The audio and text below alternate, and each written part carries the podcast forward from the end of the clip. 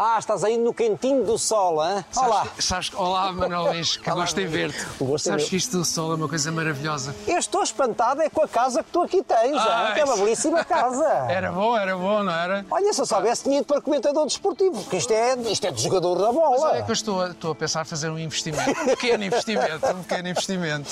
Mas é, uma- maravilhoso. Não, é maravilhoso este Palácio Bister e é uma das joias aqui da Serra de Sintra, agora ao dispor das pessoas, que ele foi recuperado no ano passado e abriu ao público É, Sem dúvida.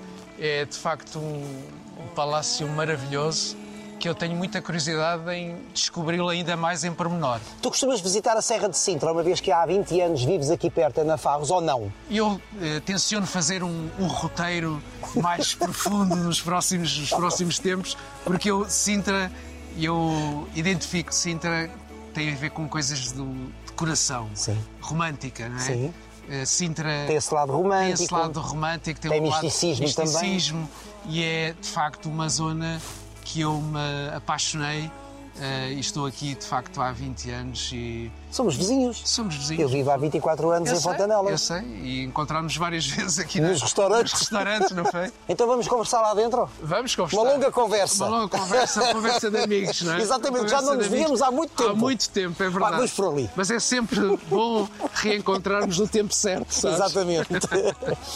e vais jogar à defesa ou, a- ou ao ataque? Opa, tu é que te mandas, tu és o treinador. Eu a vou ao tática, ataque. A tática é contigo. Vês o ataque, olha, eu vou entrar de pés juntos.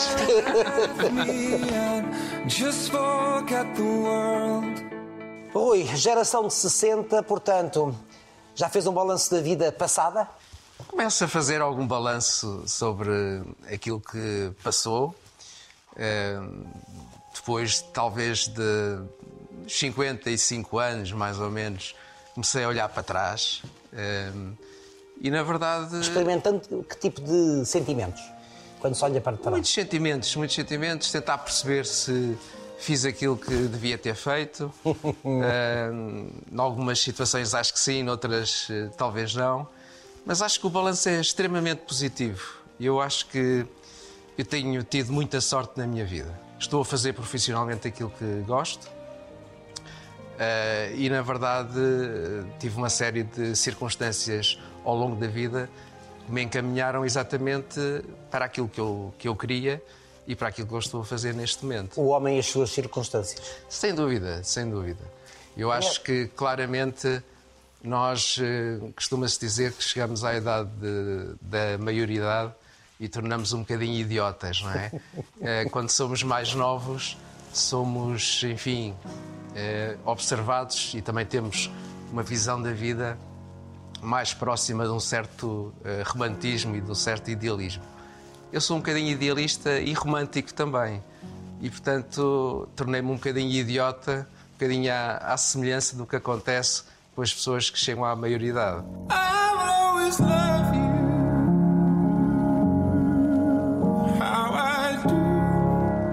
Mas nessa viagem ao passado, ah, há lugar para arrependimentos ou não?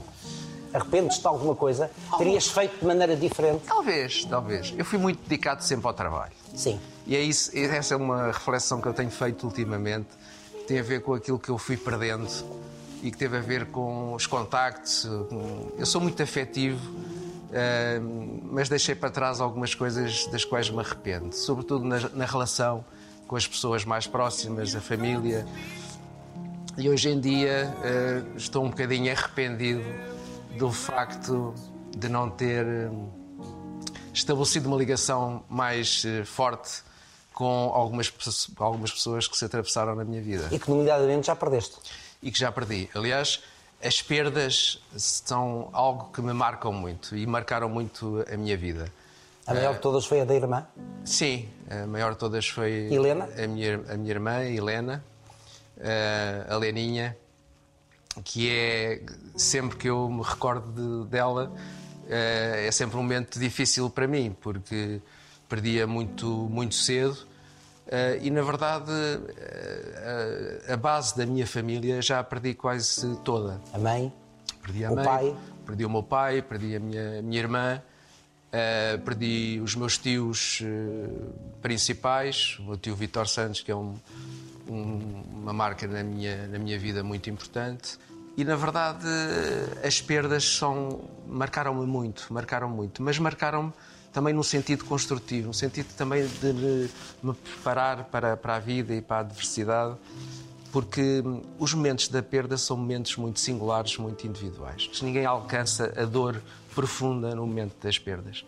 E as minhas perdas foram vividas E não há dores iguais. não há dores iguais. Uh, para, cada, para cada pessoa, para cada momento, a perda, a intensidade da perda uh, é muito, muito singular. Eu sou uma pessoa de choro fácil, espero não chorar nesta entrevista, Uh, porque sou muito afetivo. Eu chorei muitas lágrimas com as minhas, minhas perdas e tenho. Todas elas me marcaram, mas eu ainda estou a secar as lágrimas das perdas que tive, fundamentalmente com a minha irmã, Já voltaste pais. aos Açores. Ainda não voltei aos Açores. Já passaram quantos anos? Já passaram desde 1986. Muitos anos. Já passaram muitos anos. E eu prometi a Foi nos Açores, porque foi nos Açores que ela que a faleceu. minha, a minha, minha irmã faleceu de parto, que é uma coisa terrível. Ah, a minha sobrinha sobreviveu ah, e tenho contacto com ela, apesar de estar fora. Mas ah, foi um momento muito, muito difícil, sobretudo para os meus pais, sobretudo para a minha mãe ah, e, também, e também para mim. Eh, e são lágrimas que eu acho que nunca secam, são lágrimas que estão sempre dentro de nós e sempre preparadas para, para saltar. I'm still holding on to everything that's dead and gone. Vias a tua irmã quando olhavas a tua sobrinha? De alguma maneira, de alguma maneira.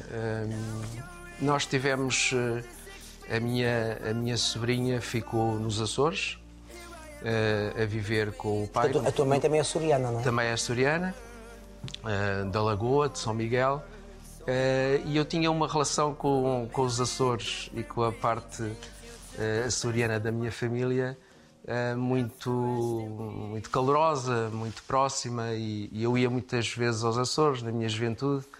eh, até fiz lá uns namoricos e tal, e, as coisas corriam bem, mas aquilo foi um momento muito, muito difícil. Eu prometi, já tinha prometido voltar lá, mas a verdade é que ainda não voltei. Mas tens, tens receio? Tens...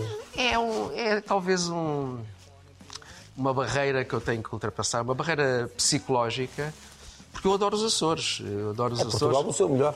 Portugal do seu melhor. É aquela ilha de São Miguel é uma coisa maravilhosa.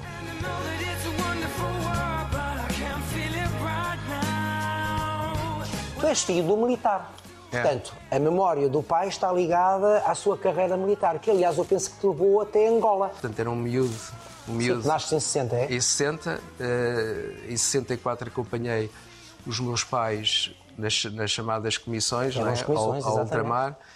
eh, e estive em, Ainda era o ultramar. ainda era ultramar e estive em Sá da Bandeira, não é? Na altura. Portanto, nesse sentido, nesse, nesse momento, eh, foi, foi importante porque foi um momento da minha vida. Tens memórias de lá?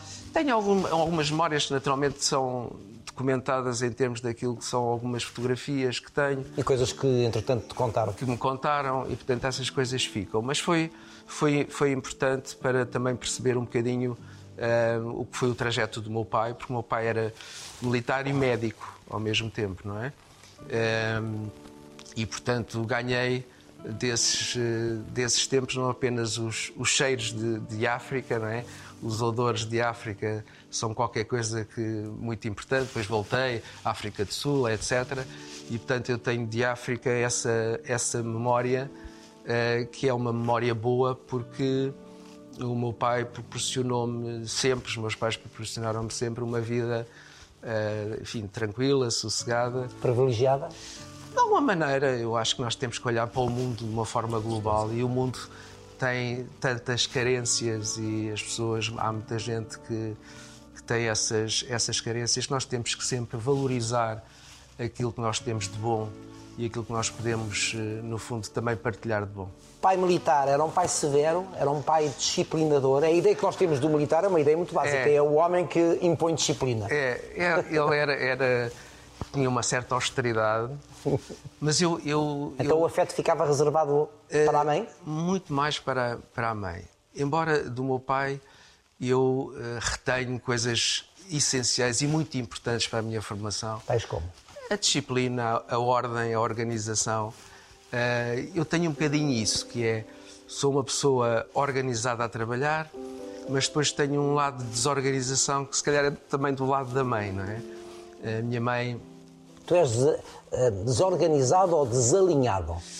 Eu sou, eu sou talvez desalinhado, se calhar eh, a palavra certa é um bocadinho essa, que é, Até mesmo enquanto jornalista eu acho que eras um bocado desalinhado. sim, muito desalinhado, eh, muito desalinhado. Isso, aliás, é Por uma... causa de dissabores, por Eu acho, eu acho muitos dissabores. Isso é uma característica que eu tenho, que eu às vezes Eu acho que é uma bela característica. eu, eu sinto. Eu gosto. Sabes que esta coisa de. Enfim, a, a assunção do ser diferente pode ser pretenciosa, não é?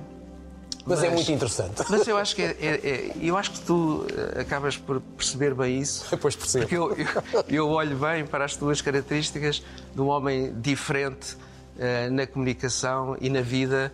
Isso é uma coisa extraordinária. Porque muitas vezes riem-se, há pessoas que se riem das pessoas que são diferentes. Nós eh, rimos das pessoas que são iguais. Exatamente. Que são todas iguais, não é? E, Tudo padronizado. tudo padronizado. E eu acho que essa, essa característica de uma certa singularidade, características próprias, muito específicas, são aquilo que dão a razão à vida. E sempre foste assim? Eu sempre fui um bocadinho assim. Eu fui se- sempre um bocadinho eh, inconformado com algumas coisas com as quais não, não, não me revejo. E sinalizo, que é uma coisa que às vezes as pessoas escondem, que é esconderem que estão desconfortáveis, que não gostam, que não se revêem. Eh, e eu tenho a mania de eh, ou verbalizar ou sinalizar. E alguma vez te arrependeste dessa frontalidade? Sabes que não é fácil.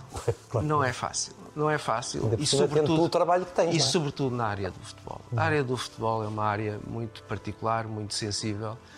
Ahm, e eu talvez tenha sonhado eh, muito cedo com a ideia de, através do meu pequeníssimo exemplo, porque eu não sou nada nem ninguém nesta, nesta, nesta vida e no mundo do futebol, mas sonhei que através do meu comportamento, daquilo que eu podia, de alguma maneira, eh, algumas coisas que eu podia verbalizar, podia ajudar a, a transformar o, o futebol de alguma maneira. O futebol está muito ligado às emoções, muito pouco à racionalidade e tem uma componente eh, industrial com a qual não me revejo nada. E, portanto, eu adoro eh, o futebol enquanto jogo, eh, adoro o futebol enquanto espetáculo, detesto o futebol naquele seu lado marginal. Ehm, Que lado é esse? esse lado marginal é o lado hum, do dinheiro que, que circula, Dos milhões? dos milhões e que faz muita confusão. Portanto, milhões são milhões, são, são contas, nós podemos fazer contas. Essas contas para mim nunca batem certas. Há sempre um, um lado eh, da aritmética que não, não, não, não é correta. não- Quer dizer, dentro daquilo que eu aprendi na escola, eh, essas contas nunca estão certas. Portanto, este futebol de hoje em dia, ou dos últimos tempos, não é mais o futebol, Não por é. exemplo, da tua juventude? Não é, De não quando é. começas a Não ser é. jornalista? Oh, Manuel Luís, eu adoro futebol a partir do jogo, Eh, porque eu achava que jogava bem futebol. E, portanto, a minha paixão, digamos assim, pelo futebol começa com a bola no pé, a jogar. E, eh, E querias ser futebolista? eu nunca quis ser futebolista profissional. Uhum. Eu, eu queria, queria jogar. Eh, Querias chutar? Queria, chutar- queria- queria organizar campeonatos. Eu, eu, eu, eu no, no Estrenado de Sá de Miranda, onde estive, no Liceu Camões, no Colégio Militar, eh, até na universidade, eh, organizava campeonatos, tinha a mania de organizar campeonatos, porque eu gostava, era, gostava era do jogo. Eh, e, e comecei a minha atividade profissional como jornalista eh, por baixo, eh, através do acompanhamento das equipas mais jovens.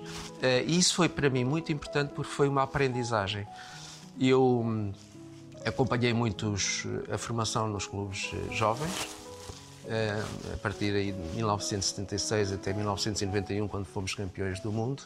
viajei muito, conheci muita coisa e percebi também, através dessas viagens e no década, finais da década de 70, década de 80, que Portugal estava muito subdesenvolvido, muito atrasado em relação aos grandes eh, países eh, europeus e também aos médios clubes eh, europeus.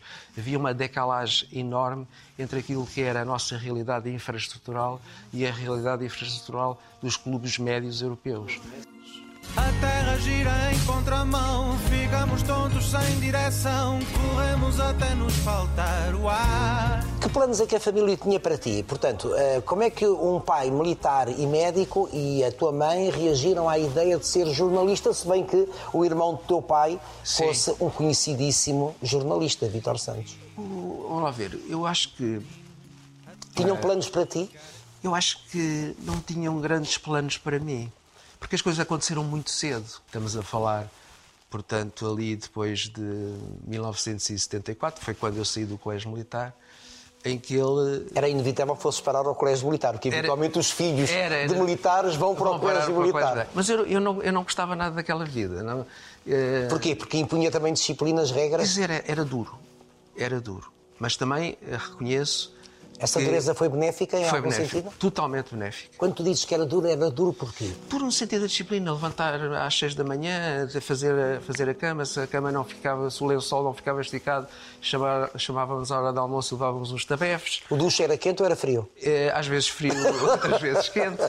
Difícil, mas foi tão importante e por isso eu, eu trago o pino do colégio militar porque eu quero associar a minha vida também eh, a essa parte foi muito importante para o meu crescimento.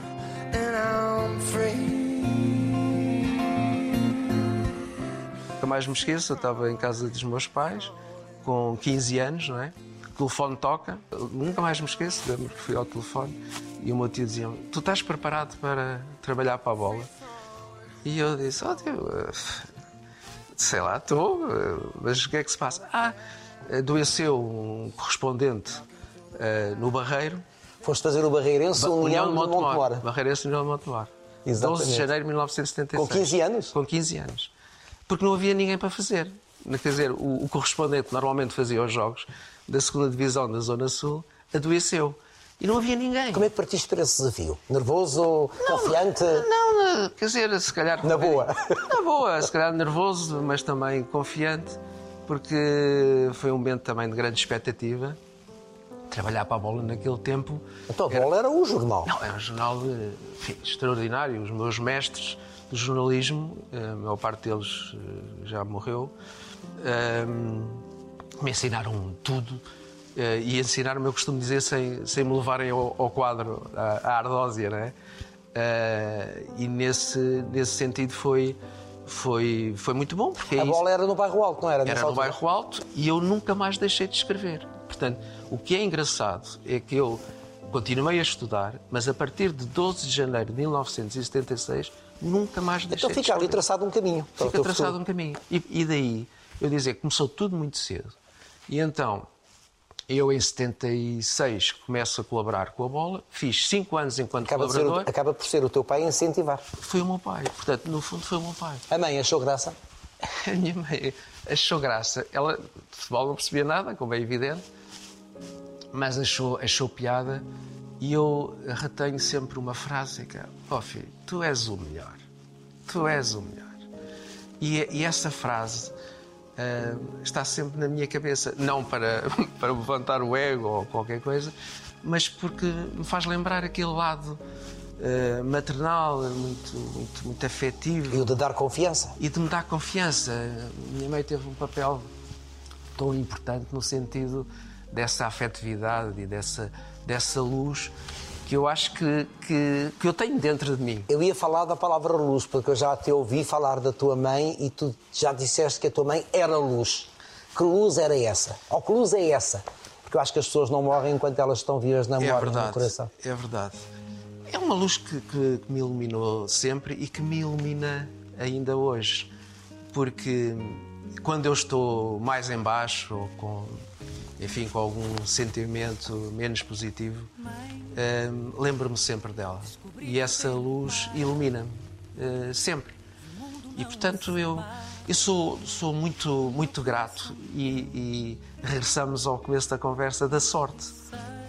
Eu sou um homem de sorte porque tive uh, um Não pai... achas que a sorte também tem que dar trabalho? Muito trabalho. Que a sorte dá trabalho. Não, muito trabalho. Não é- Manuel Luís, eh, Eu acredito nas circunstâncias que nos podem Sem- permitir um caminho dúvida. mais facilitado. Sem dúvida. Mas, não é? Há muitas, há muitas coisas que podem acontecer que nos ajudam. Claro. Mas depois temos que estar atentos e trabalhar, não é? Muito, muito, muito. E, e nesse sentido eu tenho algum orgulho naquilo que, naquilo que fiz, porque sou realmente um homem de trabalho e sempre fui um homem de trabalho. Tu chegaste a lugares de desfia, nomeadamente na bola. Como Sim. é que foi gerir equipas? Não foi fácil, não foi fácil. Eh, Porquê? Porque é gerir egos, mesmo no jornalismo? Eu acho que é muito difícil, muito difícil, e aliás faço uma separação entre aquilo que é a imprensa escrita e a minha experiência no- nos jornais e sobretudo na bola, eh, e aquilo que é o mundo da televisão. São mundos muito complexos. E eu devo te dizer Ai, o mundo da televisão é complexo. Oh, tu sabes, sabes melhor do que eu, muito melhor do que eu. Muito complexo, muito complexo, mas é uma aprendizagem diária. E é uma aprendizagem que nos ensina também a ser eh, homens eh, mais completos. Porque as relações humanas são relações eh, difíceis. E eu vou-te dizer uma coisa, que eu acho que eu resisti este tempo todo a ir no sentido contrário na autoestrada, porque tive a sorte de, em 2002, quando deixei a bola, passar a trabalhar basicamente em casa. Portanto, eu levo 20 anos sem contacto diário com as redações. Isso é uma sorte, é um privilégio, porque eu consigo gerir as relações um bocadinho à distância. Mas as redações desgastam? Muito. Podem ser violentas? São violentas, traumáticas, em algum, não. porque há coisas que nós Então, não... então cai por terra aquela visão romântica que se tem de uma redação, ou que se tinha de uma redação. Sim, não, não, quer dizer, eu acho que aí não devemos ter medo das palavras. E, e acho que, na verdade, hum, e sobretudo na televisão, é muito eh, difícil lidar com, com, com os egos. Eu, eu tento, eu tento. Eu estive 20 anos na SIC, não é? Eu sei. Tive 20 anos, Aliás, praticamente. tu, mas- aliás, não te imaginavas, eu li coisas tuas em que Sim. não te imaginavas Não sair da SIC. Não imaginava. Eu tive 26 anos na bola, 20 anos na SIC e estou, cumpri agora um ano e pico na, Na CNN. na CNN e na TVI. Ahm, e, portanto, eu, eu sou um bocadinho conservador, mas também sou dos tais desafios. Ahm, e eu, enfim, cheguei e qual foi a, a minha, a minha ideia? A minha ideia foi respeitar o espaço das pessoas que estão há mais tempo e, portanto, construíram, enfim, dinâmicas, hum, sinergias, criaram raízes e eu tenho, tenho que ter um grande respeito por isso. Porque eu sou o intruso, de alguma maneira, não é? E, portanto, E essas pessoas muitas vezes também constroem, para além de tudo aquilo que estás a dizer, barreiras ao intruso. Isso. Barreiras ao que chega. Pronto. E eu, e eu estou naquela Tens fase. que ir derrubando. derrubando. Como é que se derruba? Tentando dar nota de que nós não, não somos inimigos. Sim. Nós eh, temos um. Tentamos ter um papel agregador para somar. Eh, e eu acho que ainda estou nessa fase de tentar perceber, ou dar a perceber, que sou uma pessoa normal, profissional com alguma experiência, tenho eventualmente alguma coisa para dar, mas tenho muito para aprender e muito para tentar agregar. E eu acho que, como tudo na vida e também no futebol, há uma coisa que eu acho que, que às vezes eh, me, me afeta, que é perceber que no mundo da comunicação muita gente não comunica. E eu acho que é muito importante que as pessoas falem umas com as outras para se poderem derrubar obstáculos, para as pessoas se fazerem compreender. Porque falar a verdade não é uma coisa assim tão difícil. E eu às vezes sinto Eu até acho que é libertador. eu acho que é libertador. Eu acho que é um exercício. Eh, E eu aprendi isto no futebol. No futebol mente-se muito, mas também se mente muito na vida. E Eu acho que é um exercício. Por isso tens um livro que é Mentiras. Mentiras Futebol Clube. Exatamente. Eh, E, portanto, eu acho que o exercício da, da verdade é um exercício que é fundamental no presente e no futuro. Isso tem a ver com os valores passados pelo teu pai? eu, tem muito a ver com os valores passados pelo meu pai, uh, tem muito a ver com aquilo que eu também aprendi no colégio militar, as tais dificuldades, uh, e também tem muito a ver com aquilo que nós vamos aprendendo no contato com as pessoas. There must be something in the water, cause every day it's getting colder. Sabendo durante tantos anos, ligado à bola, bairro alto, a visão romântica de uma redação e de um jornal naquele tempo, deves ter levado uma vida boêmia durante muitos anos, que é as saídas a tardes e más horas do jornal, depois eh, os copos, não é? Eu, aos 18 anos, já tinha uma garrafa de whisky em meu nome. Em que bar? em vários. Em vários, em vários. E, portanto, comecei a viver muito cedo também em função. Viver à noite, claro. Viver à noite e tudo aconteceu muito, muito cedo. O jornal fechava-se muito tarde. Muito tarde, às vezes às três da manhã. Eh, e portanto eu ia muitas vezes para, para o Diabo Popular, fechar o jornal, claro. fechar a bola, ainda há chumbo, não é? Sim, dá chuva, aquelas letrinhas aquelas todas, letrinhas. não é? Não havia computadores. Eu, eu lembro que o meu havia ma... Tu ainda és da máquina de escrever. Máquina de escrever. Aliás, o, meu, o meu, primeiro instrumento né, em termos da comunicação foi a, a BIC. É? E depois passo para a máquina de escrever, H. César, não é? Pesadora nos aviões. Exatamente. E, portanto, passei Parece a... pré-história. Parece pré-história, é uma coisa extraordinária. Mas, mas, na verdade, comecei, comecei muito cedo, fechava o jornal às vezes muito tarde e, e havia aquela necessidade porque nós com aquela carga de fazer o jornal. A pressão. A pressão, nós depois tínhamos que libertar. Eu acho que de alguma maneira o meu, o meu divórcio, o meu casamento. Uh, tem a ver com isso? Tem um bocadinho a ver com isso. Aí foi um. talvez um falhanço de, de, de, de comunicação, mas teve a ver muito com isso, com com... É desse casamento que nasce a Mariana? É, é desse casamento que nasce a Mariana. E a Mariana também foi penalizada enquanto filha pelo pai eu tenho, eu tenho essa, sim, a trabalhar numa redação? Eu tenho, eu tenho essa... Quando nós estávamos a começar a nossa conversa, estava-me a recordar exatamente isso. Eu penalizo-me um bocadinho pelo facto de ter metido a cabeça totalmente no trabalho, no chumbo, meter a cabeça no chumbo. Uh, porque houve coisas da minha vida, enfim, familiar, deviam ter sido diferentes, eh, na verdade. Mas a minha filha é uma comunicadora extraordinária. Eu acho que é melhor do que eu. e, portanto, acho que aquele sangue que lhe corre nas veias também tem um bocadinho a ver, enfim, com as minhas características. So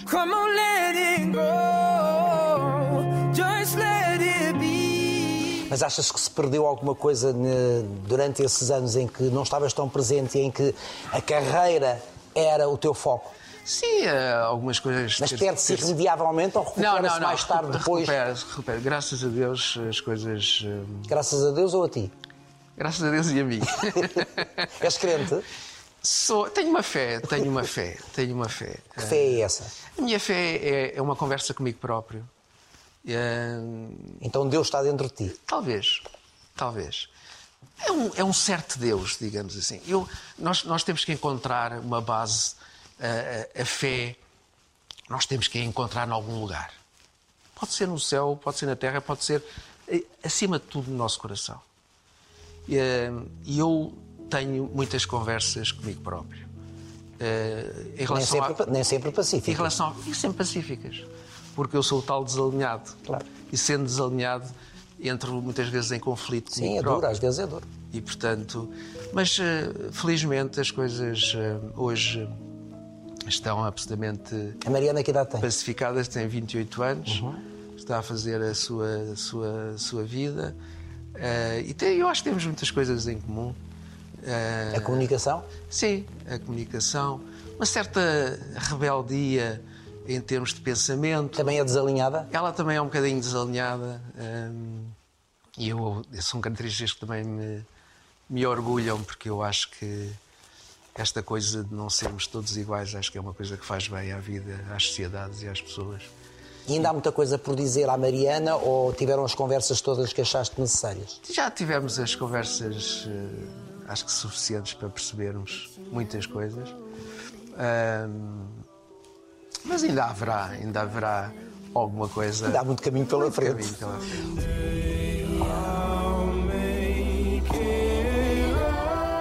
vez que és desalinhado e és pela verdade e pela frontalidade, tu depois tens dissabores, nomeadamente já deves ter sido ameaçado várias vezes. Como é que lidas com isso?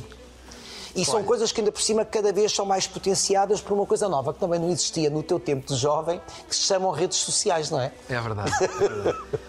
Olha, sabes que nos últimos tempos hum, as coisas adensaram-se, hum, porque eu, eu sempre que faço determinado tipo de críticas hum, recebo mensagens, recebo ameaças, Sabes que eu, houve há uns anos largos, quando eu estava na SIC... Pelo ia... futebol também ser o pasto de emoções, não é? Sem dúvida. Quando ia a sair de um programa, uh, tentaram agredir-me. Uhum.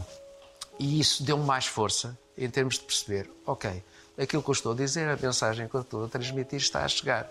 Porque se não tivesse a chegar, não havia reações deste tipo. Mas não sentes medo? Uh, não. Uh, por um lado, isso reforçou a minha capacidade de, de perceber as coisas, por um lado. Mas houve um, um, um pormenor que me deixou, não vou dizer fragilizado, mas me deixou preocupado. Foi o facto do Ministério Público, na altura, não ter chegado a nenhuma conclusão no momento em que eu fui. Não fui agredido, eh, houve uma tentativa de agressão e tive muita sorte também nesse momento, lá está a sorte, porque eh, a ideia era deixar mesmo marcado, mas eu fiquei muito preocupado com a ineficácia da, da justiça porque eu esperava naturalmente consequências e elas não, não existiram. Vou protestar, denunciar,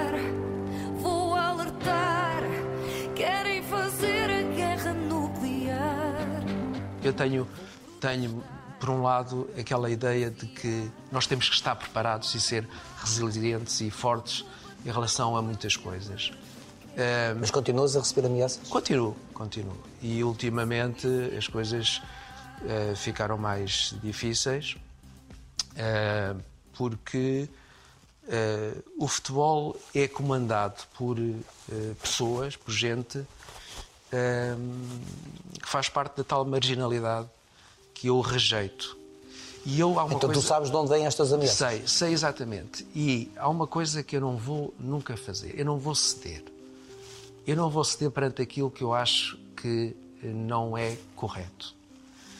Eh, eu amo a liberdade e vou fazer tudo eh, para defender não apenas a minha liberdade, mas o conceito de liberdade. E neste caso concreto, liberdade de expressão. Liberdade de expressão. E portanto, Manuel Luís, é muito fácil nós fazermos alguma coisa no sentido de não provocarmos, eh, enfim, pequenos sismos, pequenos terremotos, no sentido de nos prejudicarmos com eles. Mas tu tens a ideia de que fizeste tudo, investiste tudo na tua vida para seres correto, para não cederes, não fazeres concessões que te levam a, a ficar condicionado. Uh, se eu, de alguma maneira, durante toda a minha vida, não facilitei em coisas tão Nunca foste maniatado? Nunca, quer dizer, uh, tentaram-me capturar e o maior orgulho que eu tenho na minha vida é nunca me ter deixado capturado. Paga-se caro. Tentaram, tentaram de várias maneiras, coisas uh, até aliciantes, do ponto de vista, enfim, de benefícios, de coisas que nos fazem bem, uh, que fazem bem às pessoas, de, uh, de luvas. De, de, de, facilidades. Não direi luvas, mas um certo tipo de luvas, se quiser. luvas. E eu se, nunca cedi, nunca cedi. E é isso que lhes faz impressão. Mas é isso que se paga caro. É isso que se paga caro. E, portanto, eu, sabes que eu tinha um objetivo na minha vida que era, em função desse comportamento, dessa postura, chegar um momento em que as pessoas, de uma maneira geral, olhassem para mim como alguém descontaminado, não capturado, que quando diz qualquer coisa diz porque acha que é assim. Sim. Ou porque é estudou, tu Estudaste, é a tua visão, é a, minha é a tua visão. percepção. Sabes, é a tua opinião. E eu chego à conclusão que é a coisa mais difícil na vida. É a coisa mais difícil na vida. A coisa que e é cada vez mais difícil? Cada vez mais difícil. Vivendo nós no regime democrático. Mas no caso, no, caso, no caso particular do futebol, é porque o futebol está entregue a pessoas indesejáveis, completamente indesejáveis, que manipulam e que condicionam as próprias lideranças. E é isso que te deixa em estádio de choque, nome de outro livro. Exatamente. É isso que me deixa em estádio de choque. e- e perspectivas um futuro mais risonho para o futebol ou mais limpo para o futebol ou não? As coisas tendem a perpetuar-se desta forma. Eu tinha uma grande esperança que houvesse uma mudança de mentalidades e que o dirigismo desportivo se transformasse numa coisa mais, eh, mais limpa. Eh, vejo alguns sinais, alguns protagonistas que tentam fazer alguma coisa nesse sentido, mas vejo alguns de menor idade em que são extensões do velho dirigismo. Isso é que é preocupante. Isso é que é preocupante. E, portanto, do ponto de vista. Eu acho que é. é- é- eu costumo. Já disse isto uma vez, mas eu acho que eh, o 25 de Abril não chegou ao futebol. Eh, aliás, eu acho que precisamos no futebol de um 50 de Abril, um 25 de Abril a dobrar. A dobrar. Porque não há liberdade no futebol. Não há liberdade no futebol. E isso custa-me custa imenso. Há pouco falámos da, da maneira como as redes sociais hum, eh, se excedem. Tu usas as redes sociais, nomeadamente para tempo. receitas de culinária.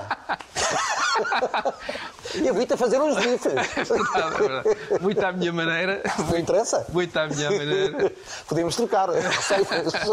Muito à minha De maneira. que forma é que Sabe, usas as redes sociais? Rendeste às redes sociais? Eu uso basicamente as redes sociais e o, e- e o Instagram em particular Exatamente. para dar, eh, digamos, aso eh, àquilo que é a minha vida profissional. Portanto, um bocadinho a extensão daquilo que eu faço Daí em, ser uma em ferramenta de televisão e na, trabalho. e na imprensa Sim. escrita.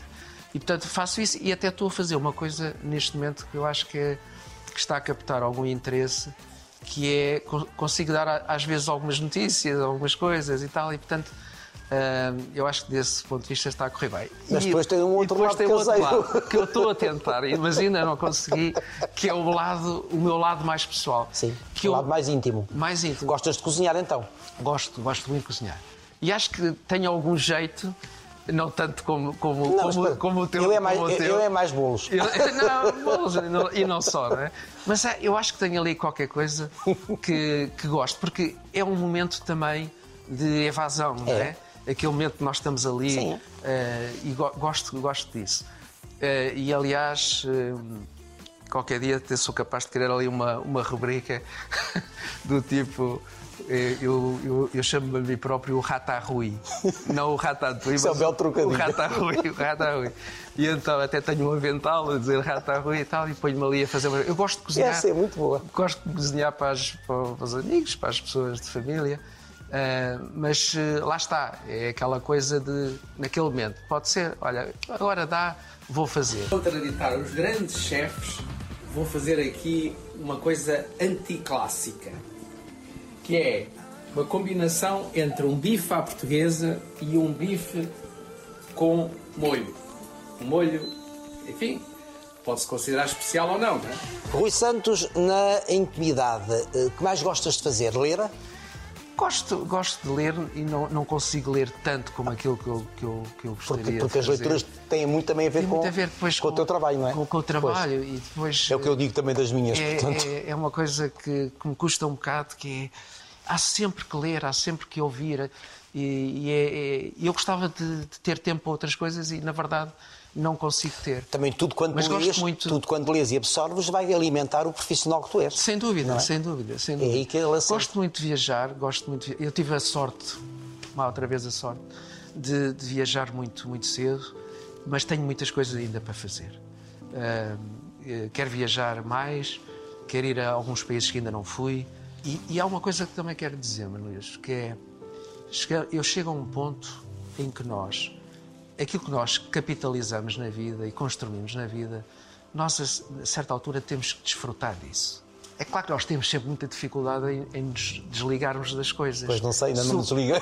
Sobretudo quando gostamos de Claro. fazer aquilo que É fazemos. uma paixão, não é? É uma paixão. E, e quando nós estamos habituados a estes ritmos, a estas dinâmicas, e depois a, a ligação com as pessoas permanente, fica difícil desligar.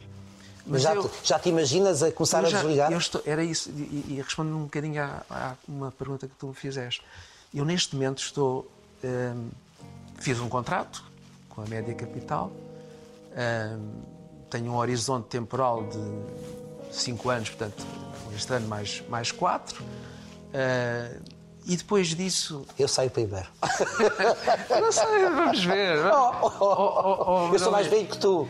Tá bem, Portanto, mas- mas eu saio não- primeiro. Eu saio mas- aos 70. Mas É daqui a dois anos. Mas pronto, essa meta, eu acho É uma boa meta, não é? É uma boa. Ainda me acho- ficam 30, vou chegar aos 100, ainda me ficam Claro, 30 mas é- para fazer alguma Mas coisa. eu acho que essas contas devem ser feitas hum, e, e eu quero fazê-las. Uh, não quer dizer que não, não saia antes.